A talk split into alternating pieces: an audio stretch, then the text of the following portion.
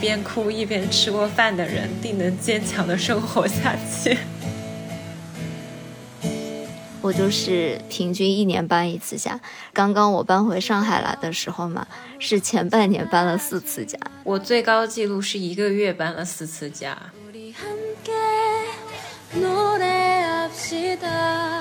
我现在盖的这床被子也是我从大学开始盖的，我姥姥亲自给我缝的。那个枕头也是我从大学一直睡到了回上海。如果在国外，我没有勇气把它丢掉，我感觉那是我跟家的连接。就因为天气已经慢慢变冷，它就黑得很早。因为我的灯还没有到，找了一个那种小的台灯照着，然后我就一个人蹲在那边慢慢的拼床。大家好，我是鸭子，我是小溪，来桃酱。来了来了，我是桃酱，我们是大苏小雅，大苏小雅是由生活在世界各地的打工人，每周一起跨时差谈天说地。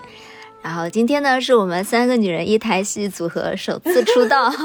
是的，之前有听有小伙伴在。留言 Q 我们说希望桃酱常驻，这不又来了吗？对呀，那为什么今天是我们三个女人呢？就是因为发节目的今天呢，就是三八节。首先祝大家三八节快乐，节日快乐！今天要开开心心的。嗯，然后今天呢，我们就想要跟大家讲一讲，我们作为女孩子独自在外面，就有可能在国外，有可能在离开家的城市啊，独自生活了十一年，那些享受孤独赋予的满足、力量还有底气的这样的一些。时刻，然后本期节目呢也也感谢贝弗汀的支持。贝弗汀呢是一个诞生于薇诺纳的母公司贝泰尼集团的一个品牌啊，薇诺纳大家都知道是非常有名的国货品牌了。然后他们通过 AI 人工智能准确识别痘痘类型，提供精准有效的分级祛痘方案，致力于科学解决痘肌的种种问题。嗯。那说回到我们提到的独居生活嘛，先给大家分享一些我们独自生活的崩溃的瞬间吧，就有一些还挺好笑的，让大家开心 开心。那着实是太多了，是我们 痛苦的瞬间。那要不小心你先分享一下啊？这么突然吗？对，其实我从十八岁离开家嘛，本来我们最开始的标题是独居生活十年，然后央子跟我说朋友已经十一年了，对。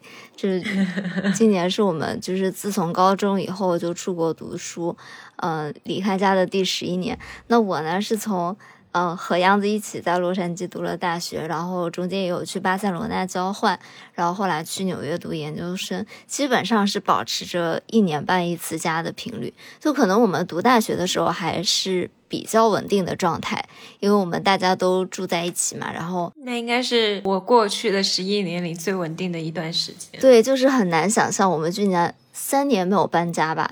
嗯，对。两两两三年，反正没有搬家，甚至在中间我去巴塞罗那的那半年，就我跟杨子有一个交错的交换的时间，错开的半年。对，然后我们都没有搬家，就是杨子的东西还在房间里，或者我的东西还在房间里。就那段时间，真的是不得不说，我们非常的情绪稳定，就有一个稳定的家的感觉，还是很不一样吧。然后包头包括跟阿图也生活在一起嘛，就还是有一种。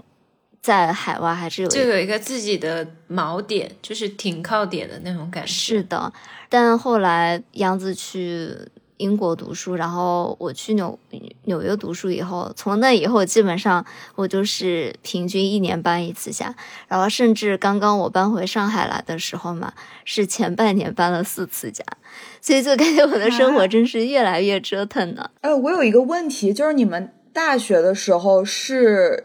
呃，是住宿舍吗？还是就是也是在外面找房子？我们第一年住宿舍，后来就自己搬出来住，所以我们就成了室友嘛。对，但我真的觉得大学是最稳定的。后来就像小溪说的，我之前在非常古早的节目还分享过，我最高记录是一个月搬了四次家。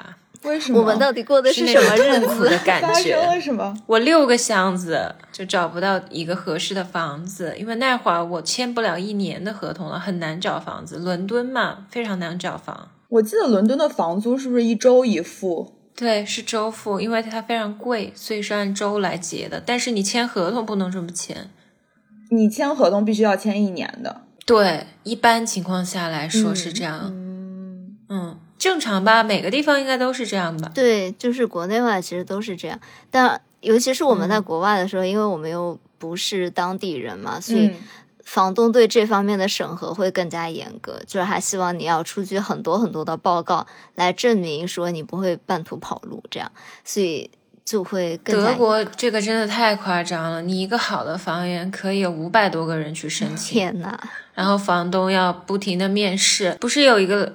梗嘛，就说在柏林找份工作有什么难，但找个房子可太难了。然后我有一个朋友，他在柏林做博后的那种性质嘛，然后他因为实在找不到房，他就买了一个房。这是什么富人的故事？是我可以听的吗？为什么不一开始就买房呢？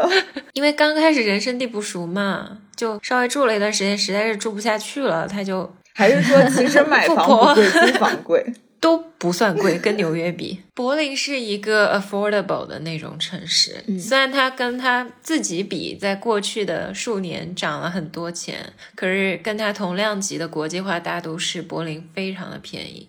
嗯，那因为我跟央子的故事都已经讲过非常多次了，我们就集中来陶酱，你给大家讲一讲陶酱的故事，你颠沛流离的故事。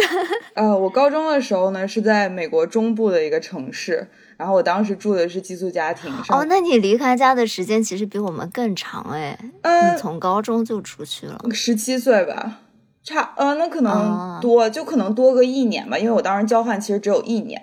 然后当时住的是寄宿家庭。啊，那其实也差不多。对，我也算十七岁，我也是十七岁。对，硬要。其实住寄宿家庭，我觉得还就是很稳定，就是因为你不用太考虑。呃，就是住宿的问题，然后你每天吃饭，中午就在学校啊，然后晚上的时候就是你的寄宿家庭会帮你准备，那个时候是比较稳定。除了就是因为呃，因为年纪比较小嘛，然后也是就是人生第一次出国，可能对我来说非常觉得就是自己独自一个人在外的时候，就是呃逢年过节吧，特别是什么圣诞节呀，那个时候你的寄宿家庭他们的家人会聚在一起的时候。然后你属于作为一个在场唯一的外人，当然就是他们都对你很好了，但是你总会觉得说不是他们其中的一部分，就是你会想你自己的家人了。这样，那所以你寄宿家庭他们自己是有小朋友的吗？家里也是。我当时的寄宿家庭，他们的孩子都已经大了，等于是我当时他们照顾的唯一一个还在上学的小朋友。我觉得是因为我当时年纪比较小，虽然我是第一次出国啊，但是。当时到了美国，第一感受就觉得真的是什么都新奇，也可能是我这个人比较心大，我就是觉得好奇。对，我觉得是你的性格很好，就是我好奇大于了我，就是觉得面面对一个全新环境的恐惧。就当然，你到了新的学校，呃。你也会就是有一些些担心紧张，但是感觉对一切都是很好奇，然后很就很激动，就觉得来到了一个新的环境，不像样子一样每天偷偷哭泣。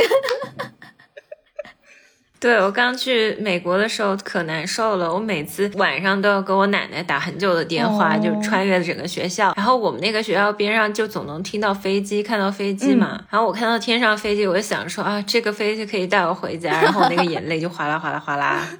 我记得当时，嗯，我第一次出国那个时候，嗯，我爸爸妈妈给我准备了两个超级大的箱行李箱。我我已经忘了我当时里面装了什么，但是就是两个超级大。我自己是没有觉得它很巨大，然后我自己拖着它的时候，我也没有觉得有什么问题。但是当时，呃，就我一路就是跟我同行，我上飞机的时候，特别是我在国外转机的时候，就会不停的有就是路人看到我，他们就会主动帮我拉箱子。因为他们就觉得这么瘦小的一个女生，一个人拖着这么大的两个箱子，他们就会觉得说啊，我我需要帮助你。但是其实可能对当时的我，我就觉得还好哎。我的点落的有点奇怪，你居然只带了两个箱子吗？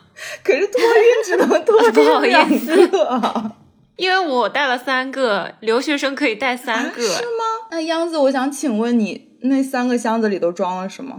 卫生巾。我在上一次节目里说，装了样子独自的出门生活的底气，卫生巾。第一次带了好多东西，我好像连细被都抽真空带过去了，我觉得特别傻。哦，我带过一床羽绒被。被子我也有带，那会儿啥也不懂。不，但是这个被子真的是陪伴了我很多年哎。这样说起来可能有一点不是很干净卫生啊，但是这个被子，我从大三吧，就我们有一个比较稳定的家以后，我就带了一床羽绒被过去，然后我一直盖到我从就去年从纽约回上海，盖了八九年吧，嗯，但我觉得它真的是我人生当中非常重要的一个东西，就。它给我的生活带来了生活质量极极极大的提高，就 没有那床羽绒被，我不知道我要怎么独自过 过去十几年的人生。哎，你说的对。哎，那这么说来，我我现在盖的这床被子也是我从大学开始盖的，是就是我当时上大学。这么念旧的吗？对，我当时呃要上大学，我姥姥亲自给我缝的。质量还是很好，就感觉我姥姥真的是用了很好的材料，我不管怎么洗怎么盖都没有任何问题。我说起来也是从家里带的被子呢，就比较暖和，材质比较好。好像这是一个梗吧，留学生好像都这样。而且说起来，床品真的很重要。我我这几天不是在威尼斯嘛，我真的睡不惯酒店的这个床品，我每天脖子都巨疼。它那个枕头就是太大了，而且很塌。我喜欢那种高一点的枕头，我脖子就会很痛。哦，我昨天晚上还垫了点衣服，希望把它垫高一点就好一点。但是就挑床这个，我觉得还挺普遍的。我跟你刚刚相反哎，我会睡那种很矮很矮的枕头，所以哎，我也是。啊，我刚出国的时候，我妈妈就给我买了一个那种小 baby，就是那种婴儿枕。就很矮的枕头，然后那个枕头也是我从大学一直睡到了回上海，然后一直到回上海，我实在觉得枕头不能睡这么久，我才把它丢掉。但说实话，我如果在国外，我没有勇气把它丢掉，我感觉那是我跟家的连接。是的，天呐。哎，是的，我妈妈之前给我寄一个文件，那种 DHL，我都舍不得把那壳丢了，因为上面是我妈手写的地址。我还想说，几天前这个包裹在我家里面，就感觉有那种家人的气息，我舍不得把那个包裹给给丢掉，我就一直留着那个壳。我们听起来太孤独了，朋友们。说好的生活的底气呢？那你们有没有带过什么让你缓解这种思乡思家，就是想家的？然后我还被关小黑屋了，因为什么？就是我奶奶这个梗我快速带过，因为在播客里说过，我奶奶特别怕我水土不服，给我带了一包土，让我落地以后泡水喝。就老人家不是有这个说法吗？我觉得这个风俗非常的。直 简单直白，水土不服 就把土加进水里，水土就服了，喝下去就服了。是啊，而且当时我特老实啊，他们不是要勾选能带土壤啊种子吗？你勾选了土壤，土壤，对。然后我就被抓了。那他当时就是边境的那些，他们问了你什么？就问你为什么要带土？他们没有很为难我，可是真的问了我很久啊。等我出关的时候，别人的箱子早就已经拿完了。你在小黑屋等待的时候有很崩溃吗？没有，因为被吓到了，整个人是懵的。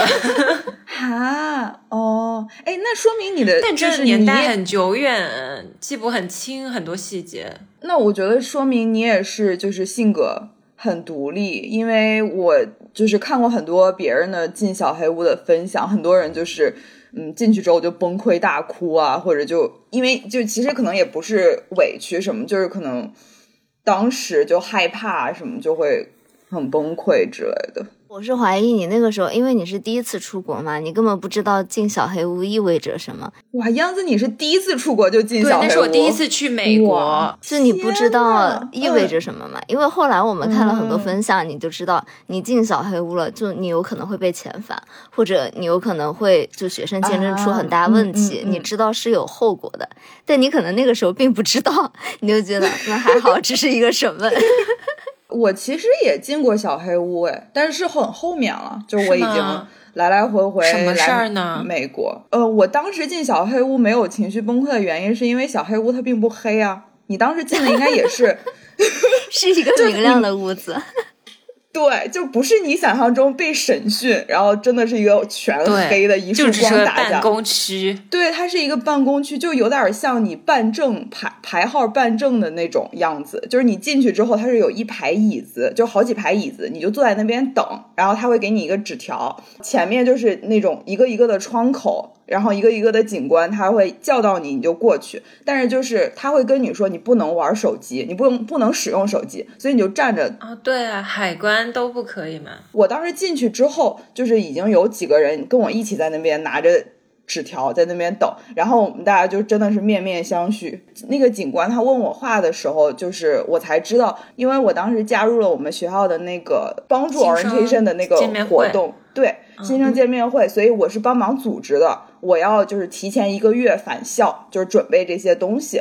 哦，所以我是比计划开学时间提前了一个月。然后他看到了我的那个开学时间，跟我就是要管吗？啊，这个会管的。嗯，然后他就问我，他就说你为什么要这么提前一个月回来？我就说哦，因为我是要准备这个新生欢迎会，我是就我就跟他讲了一下。我讲完之后，那个那个警官就觉得说哦，我答的很流利，然后就也没有就看不出我是在编或者在对，然后他还跟我说了句 great job，然后就然后就放我走了。这这为什么 great job？我觉得好好笑啊！外国学生你可以去参加组织新生见面，哎，就很厉害。好学生，我我以为是因为这个问题答得好，所以我觉得为什么问题答得好要说 great job？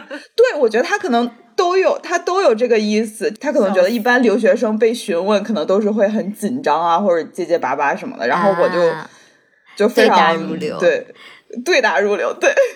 然后他就说嗯 great job，然后就放我走了。对，那我们说回到搬家这个话题，对，除了这种。入境的小插曲嘛，我其实自己是觉得，我独自生活的这这么多年来，可能很多情绪波动的瞬间都是发生在搬家这件事情上面，因为它真的会很耗费精力。然后我现在好恐惧，因为我可能不久也要搬家，是吧？然后尤其是作为我们一个人嘛，其实现在国内是很方便了，你可以找货拉拉什么的，都有人帮你弄好。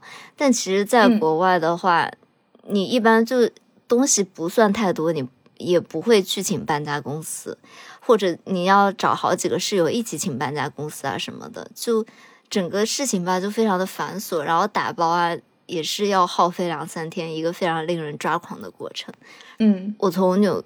纽约走了以后嘛，陶江也从我们之前住的比较近的地方搬到了哎曼哈顿的市中心，然后那个时候也基本上是陶江自己一个人完成的搬家的过程，好厉害！刚来纽约的时候，我们住的那个地方就是离小溪很近的那个地方，我是住了差不多三年。我们就是因为不想搬家，所以我们就一直在那个房子里面住住了三年。结果后面，嗯，小溪。然后以及小雨，大家都走了之后，嗯，我们就就我就不得不一定要搬这个家，我就嗯，从那个时候开始才就是体会到搬家的辛苦。你要自己开始打包，然后你要买新的家具，你等家具到了之后，你还要跟就是大楼协调，因为比如说你买了新的床垫和就是这种很大件的。家具，你你肯定是要提前订的嘛，但是你不可能确定说，比如说我一月一号搬进去，它一月一号就会当天到，它基本上可能会提前一天或者就是延后两天。呃，如果你是提前一天到的话，这个大楼它是拒收的，因为他看你的那个嗯住客名单上没有你的名字，他可能就会拒收，哪怕就是你提前跟他讲好，可能就是他也不会收，所以就这个很麻烦。然后你就是要各方协调，或就是如果你有室友的话，你可能要提前，就比如说写你室友的名字之类，就这种协调是非常麻烦。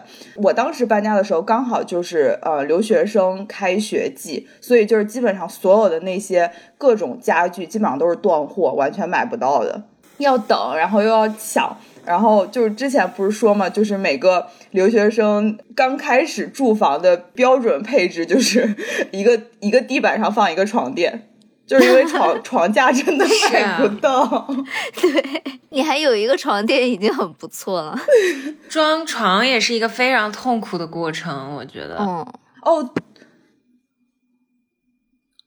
我这次搬家装床，就是因为我的灯还没有到，因为美国的房间不是没有那种吊灯吗？天呐，对，它没有顶灯，一直装。然后，对，然后我就我是从下午开始装，但是那时候因为天气已经慢慢变冷，它就黑的很早。然后我照着照着它就黑了，然后我就找了一个那种小的台灯照着。然后我就一个人蹲在那边，慢慢的拼床，真的，当时是真的越拼越崩溃，越来越想流泪怎么办？可是你很厉害，你可以自己一个人拼床吗？那不然呢？那要怎么办？其实我们都会找外援的。对，那个时候我跟陶酱还不认识，就搬去我们大家一起住的那那个区域的时候，之前都是买的那种非常简单的床嘛。然后那个时候我不知道为什么，我觉得我可能会在那里住一段时间，所以我买了一个宜家的那种稍微复杂一点的，有点像铁艺的那种床。它都不是木板拼接了，然后它有一个很 bug 的问题，就是床它不是有四个角要拧螺丝嘛，它需要四个角同时装，不然它那个都对不上。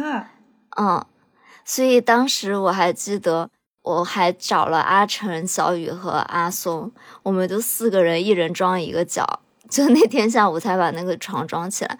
那个时候我真的是觉得，我要是在这个地方一个人都不认识，我真的会很崩溃。真的在拼接家具的时候，你就会觉得说，哎，真的就是你非常需要朋友。当时就是因为大家都走了，我也没有，嗯，因为如果是一般一般关系的朋友，你也不好意思就上来就跟人家说，哎，你来帮我搬家，就嗯很不好意思开这个口啊。所以就是你就是要自己来，对，而且就包括刚才小西说的，嗯，说记得他看过我一张照片，就是我一个人。在纽约街头搬家具，那个时候就是因为我好像是啊买了一个二手的家具，是一个小柜子。嗯，然后我当时看的图片是，我觉得我可以就是一个人跟他给他搬走，然后我就到了那个人家，因为其实没有很远啊，然后我走过去二十分钟，很远哎，二十分钟你要搬家具？对，因为我当时是没有考虑到这件事情，我只是觉得我自己步行过去二十分钟其实很近了，就是在曼哈顿岛上嘛，就是步行其实是可以的。我到了以后，我才发现这个柜子比我想象中沉很多。你居然会想上二十分钟来回四十分钟去拿这个柜子吗？因为它是一个类似于床头柜，所以我觉得很小。然后我以为它只，柜我以为它只是木板，所以我就想说应该还好。然后结果到了之后，我就没有想到那个那个柜子真的这么沉，我完全拎不动。但是还好那个公寓是有电梯的。所以我就不用抬着它下楼。你的这个还好，要求也非常的低。大家都看出来，我们桃江是一个独立自主又乐观的女孩。因为纽约很多工具是很多公寓是没有楼呃没有电梯的嘛。如果你还让我就是搬这么沉的柜子走楼梯，我可能就是真的当场就要把这柜子扔掉了，就放弃。但是你能搭个 Uber 之类的吗？家具不太选一个大点的车。家具好像很难吧，因为就是它那个柜子也无法放到后备箱啊。当时我就是嗯下决心一定要把它扛回家，我就一路 就是就是你真的是就是你拉两步你就要停一停，因为就是腿其实还好，但是你的胳膊真是太酸了，就完全抬不动。今日份 cardio 打卡成功。因为你一开始是可以大概抬着它走五分钟的，后面你的胳膊就是越来越酸，越来越酸，你真的就是走两步就要停一下，走两步就要停一下，一点一点的挪回家的。所以后面我可能我过去的时候走了二十分钟，我回来真的走了三四十分钟才到家，因为真真的抬不动。才三四十分钟吗？真是一个勇士。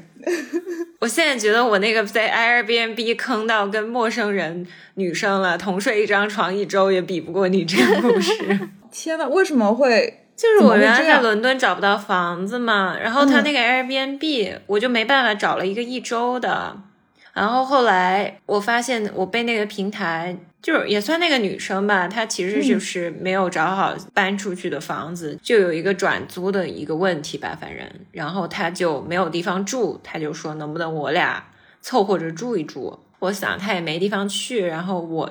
确实，我我已经 book 了那个地方，所以我就跟他住了。你人真好哎，但他也没有退你钱。过了很久了，好像他有给我一部分。不愿意跟陌生人在同一个床上睡，这太奇怪了吧？对，对我现在想，我当年为什么要这么搞，也是因为我行李很多，让我搞到一个酒店也非常麻烦。唉，唉。长叹一声，我我我有类似的经历，就是那个时候，嗯，在小西他们回国以后，然后我搬到现在这个房子，中间是有一段过渡期的，就是大概两个月的过渡期。那个时候我真的就是拎着我的行李四处流浪。我当时就是有转租别人的一个房间，这样。那个女生她是本来呃已经说好了，我也交了定金了，因为那个时候还是疫情期间，然后航班还非常不稳定，然后所以她的航班就被取消了，她没走走不了了。对他没走成，因为我跟他已经交了定金了，所以我后续就没有再看别的房子了，就完全没有别的选项，就我没有地方去。然后他给我提出的 offer 就是，我可以跟他一起住。那你跟他一起住了吗？嗯，没有。就我后面又就是找到了别的房子，航班被取消之后，他也没有别的备选，所以他就嗯，对，只能留下。他就说我可以先住他家，然后直到就是我找到下一个房子，他他都可以就是让我住，就是因为他只有一个床嘛，所以我俩就必须要分享那个床。我当时就一个急迫。对，就疯狂的在刷各种这种租房的信息。你们不会觉得刷这种租房信息也很崩溃吗？就是会各种信息非常。对我确实觉得，就找房子这个过程真的是非常的令人抓狂。就因为之前我也是在刚毕业嘛，然后那个时候还没有完全找好新的工作，所以就相当于没有。你你学校又毕业了，然后工失业人员过渡期，对，然后工作签又没有拿到，那房东凭什么租这个房子给你？他就觉得你是一个非常不稳定的人，不稳定的人。对，然后那个时候我还是看的那种公寓，公寓大楼那种嘛，然后按理来说应该是比较合理管控，就他们有一套非常。呃，完整的流程，大家都应该跟这个流程走。但是那个人当时就提出说，哦，你先报名就要交两百刀，然后提交申请给他们审核你的资料要交八百刀，然后最后审核的结果，嗯，对，因为他说他要去找第三方的公司给我 background check，然后后来审核的结果，他就说我要提交存款证明，然后而且要一次性付半年的房租。对对，我当时就想说。半年房租真的很多呀，是。后来我就又马上跑去了另外一个区域，然后重新找房子，就整个都非常的波折，就相当于你之前一直都看的是区域 A，然后看了好几个月，都已经敲定了这件事情，然后发现不行，要又要换一个地方看。对，那其实说到搬家，还有一个很令人烦恼的事儿，就是办网。比如说在德国嘛，你每一次换一个新家什么的，你就要换你的 WiFi，但他那个移动运营商，你要签约，一签要签两年。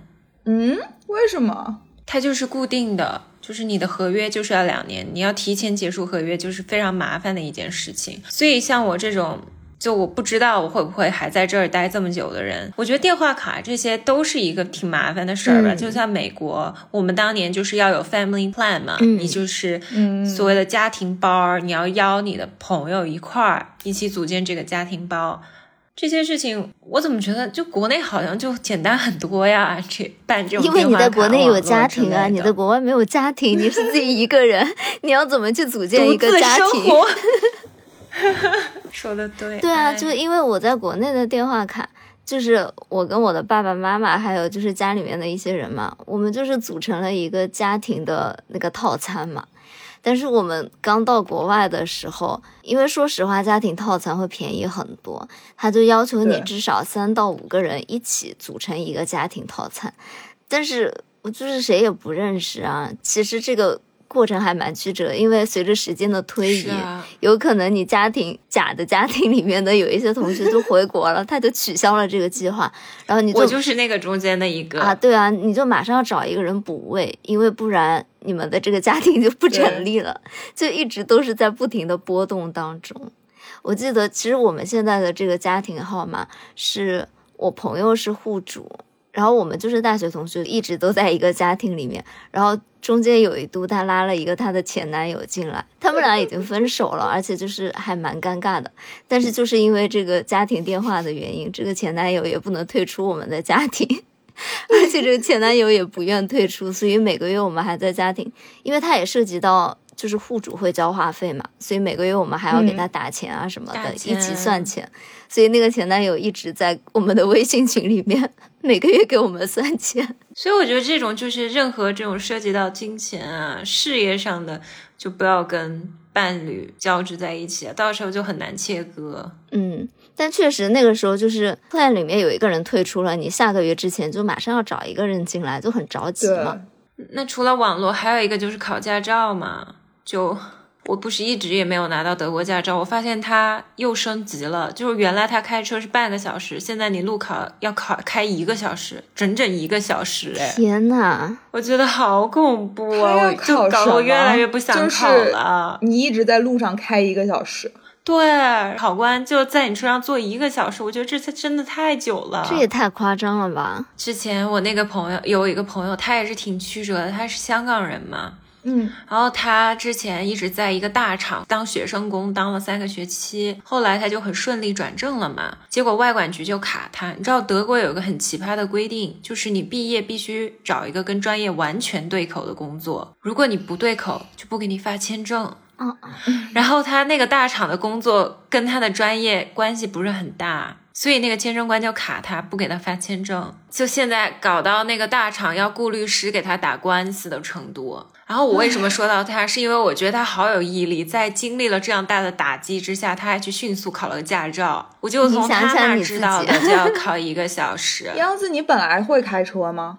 我会开车，但我开的不好，我没有那么多时间去搞这个车啊。你练车也要很长的时间。对，不过也是因为他完全不会开车，他在香港是不开车的。但他说他考到那一刻，他是真的哭出来，他觉得比他毕业都开心，因为毕业大概率是会毕业的。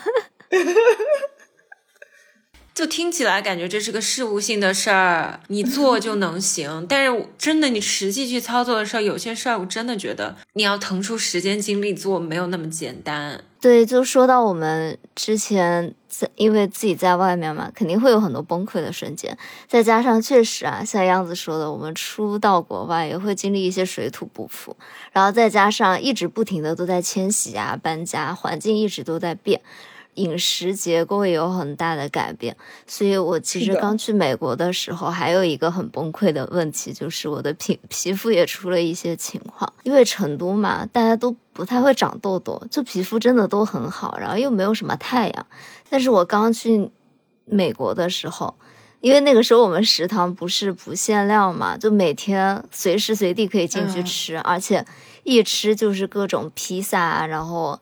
很高糖啥的东西，对，然后喝很多奶，我就长痘痘了。我真的人生第一次长痘痘，就是在大一的时候长痘痘。这是多么凡尔赛的发言呀！真的，但我那个时候真的会觉得很苦恼，因为我之前没有过那种。你如果一直都在渐渐长，你知道要怎么应对它吗？但我那个时候真的手足无措。以我的经验告诉你，你不知道 怎么应对它。我的整个青春期都在被这痘痘困扰。嗯，虽然我之前在国内的时候也会一直长痘痘，但是来了美国以后，感觉可能就是饮食习惯的改变，然后吃了。高糖高油的食物，包括就是可能喝牛奶，因为这是呃我之前咨询过相关的医生，他说可能就是我的体质是因为嗯倒不是乳糖不耐受，只是就是我吃了乳制品里面的激素可能会让我长痘痘。我之前就是完全没有想过这个原因，因为我在国内也会喝牛奶嘛。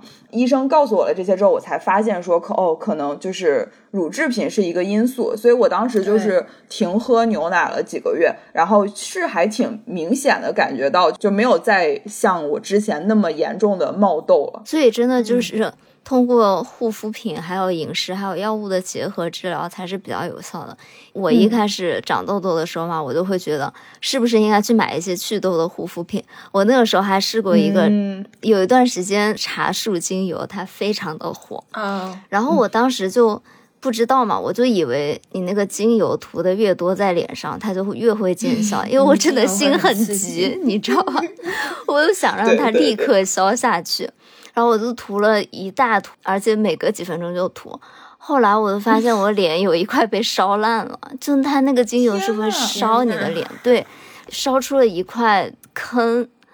我那那段时间真的好悲伤啊，因为我脸上从来没有疤。但那个时候，它真的就是有一个坑，你能看到在脸上，所以就大家真的一定治疗痘痘这方面的问题的话，病急乱投医。对，要听专业的医生建议，然后经过一系列专业的诊断，然后医生会告诉你说应该吃什么，然后用什么样的护肤品，然后搭配着一起来用才是会有效果的。那我们就简单给大家介绍一下贝芙汀，他们其实就是一个很严谨专注的品牌了。就它的创始人，然后团队在研究我们中国人的皮肤疾病的时候，就发现痤疮其实是一个占比比较高的，达到百分之六十嘛。我甚至觉得更高。我也觉得，特别是我们青春期啊这些的时候，就很多人比较。有一个误区吧，就是像小谢刚刚提的，希望用护肤品来解决痘痘的问题。但是痤疮它其实一个是一个比较复杂的。肌肤的疾病吧，就很难通过护肤手段就去得到一个很好的解决，所以需要分阶段、分类型进行比较精细化的分级治疗。就像桃江之前在美国接受的治疗，也是通过护肤品加饮食加药物结合的这种三维祛痘的模式。所以贝芙汀呢，其实也是想要为大家提供这种精准科学的解决方案。然后，如果有这方面困扰的小伙伴们呢，也可以去他们的嗯小程序体验一下。那之前我们说了一些我们独自生活很崩溃的瞬间嘛，但其实在这个过程当中，我们也是习得了一些小技能，就比如说像刚刚央子提到的，我们就会去凑五个同学一起开一个 family plan，让自己的电话费变得低一些。那你们还有什么别的那种生活小技巧是你在自己生活的时候习得的？就可能不仅仅是电话卡了，你在国外的各种账户，其实它都有类似的 family plan 这样的，包括比如说你的 Netflix 账号啊，你的 Spotify 啊，想到一块儿了。对，这些都是就是你可以哦，包括你就是 YouTube 上面这些都是可以就是组成一个，怎么有点像拼多多砍一刀呢？对，就是这些你都可以啊。你比如说，有的人他喜欢看电影，那你就跟他组 Netflix；有的朋友他喜欢听音乐，你就可以跟他拼这个 Spotify。所以就是不同的朋友要用在不同的 Family Plan 里面。原来你交朋友就是这样的一个原则，靠兴趣分类。对，认识一个新朋友就想说，嗯，他应该被我归类在哪个 Family Plan 里面，成为我哪方面的家人。还有一些，我就是觉得我们。真的会成为很多那种事务性事情的达人，就因为你到一个地方没办法，比如因为很多时候英美发生的事离我都比较遥远，我有点忘记了。就是拿拿德国举例嘛，你每次到一个地方，你就要做市政厅的那个住宅证明，就是 o n m a d e n 那种注册嘛，嗯，就有点像落户户口的那种。其实你就要准备很多材料嘛。啊，说到这个，我上海的这个还没有搞，是吧？就很麻烦的，包括到一个新的国家，你就要学新的语言。其实我最近有认识一个学那个德语文学的中国女生，我觉得她特别厉害，她可以在德国大学里给人家教德国文学，一个中国人。我当时就说哇，你怎么可以这么厉害？他就说没有啊，其实我刚开始读那些歌德的文献啊什么的，我就在想，哎呀，我好气馁，因为。德国人他们很快就读完了，我就要很慢很慢的去把它啃下来。但是后来我想通了，我就是 learning by doing，我这样慢慢做，我学的比他们更透彻一些，更扎实一些。我觉得他这个心态就很好，因为我们作为外国人在异地生活，肯定要比本地人经历。多很多的困难嘛，但在这些训练之后，其实真的是我们生活的底气。我们获得的能量也会比那种不用经事儿就可以唾手可得得来的东西，肯定要强大很多嘛。嗯。而且很多时候，我本来就是一个很害怕接电话的人，然后最近就是还很多那种面试电话，一上来就跟你说一大堆德语，我有时候真的就是很恐惧。我看到那个 号码来了，我就是啊，天呐，我又要面对这一切，就是那种感觉。我原来办公，我是那种很喜欢开免打扰的人啊，我现在就不敢开这个功能，我就很怕错过什么重要电话之类的。但这种事情真的，那句英文我觉得说的太好了，就是 fake it till you make it。你很多时候就是一直逼自己，你就会了。包括很多社交场合嘛，我们要用自己非母语去跟异族的人沟通嘛。虽然在国外待了很多年了，还是会需要鼓励自己走出舒适圈的，不是那么一个很自然而然就能做到的事情。但是所有这些过程，我觉得都训练了我们，就是让我们。生活的更有底气的那种感觉，嗯，我就是 看到《板垣瑞二》，他不是有很多那种日剧经典台词吗？就之前有一句真的很戳到我，他说：“一边哭一边吃过饭的人，定能坚强的生活下去。”这是四重奏，四这是四重奏，四重奏，四重。完蛋，小 C，我觉得你不能去当中文老师了。除了杨子说的这种可能比较虚无缥，也不是虚无缥缈啊，就是比较形而上的这种比较大的技能啊，我给大家分享一个我和桃江共同拥有的女子力技能。我记得是我们俩吧，之前嘛，我们应该也是刚搬家，然后就没有开瓶器，可能就是在搬搬家的途中，它就不知道被放到哪里了，但是我们又买了一。红酒，想喝酒。看到那一瓶红酒，我们就是十分的想喝，但是又没有任何的工具。那个时候应该也也很晚了，就是到处都已经不开门了。但那个时候就是一定要把它打开。我们就在网上到处学习 如何凭借两个瘦弱的女孩把这瓶红酒打开。然后当时有一个小技巧，我就觉得非常的。应该很好用，就因为我不是学建筑的嘛，所以我家里有那种工具箱，包括我们自己要装家具啊什么。其实虽然我们是女孩子啦，就每个人家里面都有一套工具箱，工具箱必备的。就有一个小技巧，就是说你把一颗钉子先钻到那个红酒的木塞里面，然后再用那个锤子，就是榔头，它不是有一个勾的地方嘛？把它勾起来，它就可以把那个像开瓶器一样。就相当于你，你有一个把那个塞子拿出来的抓手，但是开的很顺利了，对比想象中顺利。说到这个开瓶小技能，我也有一个，因为我很爱吃老干妈，我有时候就是会买那种超大瓶的。你们知道有那种特大分装吗？就是一个大罐子的那种。我每次其实拧不开那个盖子，后来我有 Google 发现有一个方法可以让它很快开，拿一个硬的东西。把那个瓶盖沿着边敲一轮，就会有空气进去。对，就很容易就开了。我其实不太会开罐子，你就那个边缘转圈一样，绕着在一个硬的东西上面敲一圈，然后你再一拧，它就开了。为什么这是这样？你有空气进去了，压强就改变了。我之前一直用的方法是，就是你你用热的蒸汽烫那个盖子。就让它热胀冷缩吧，但是就是我的成功率也不高了。对你用这个成功率百分百，对，真连我都能打开。OK，我要我要学起来。想到女生，我认识的男的都是一一下就打开了。但是我们也很强大，我们有自己聪聪慧的小技巧。你这个成都人，除了这些聪慧的小技巧嘛，就总结起来，其实我们独居十一年也收获了非常多的底气。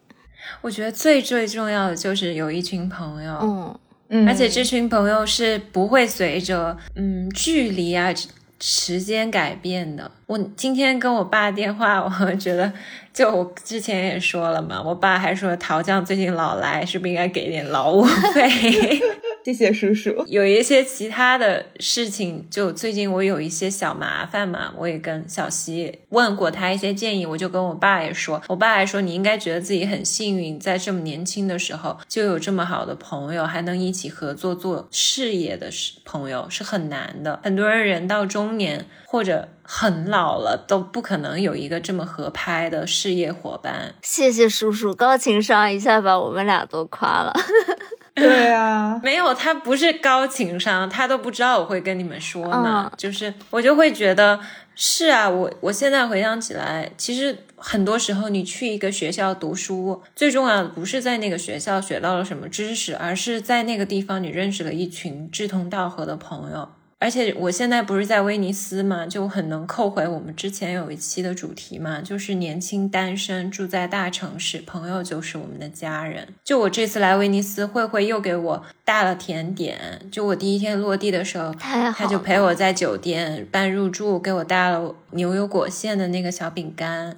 就有一个这样的人在这儿，你会觉得有家的感觉。如果这个人他有一天搬家了，或者他不在这儿生活了，这座城市的光彩都会少很多。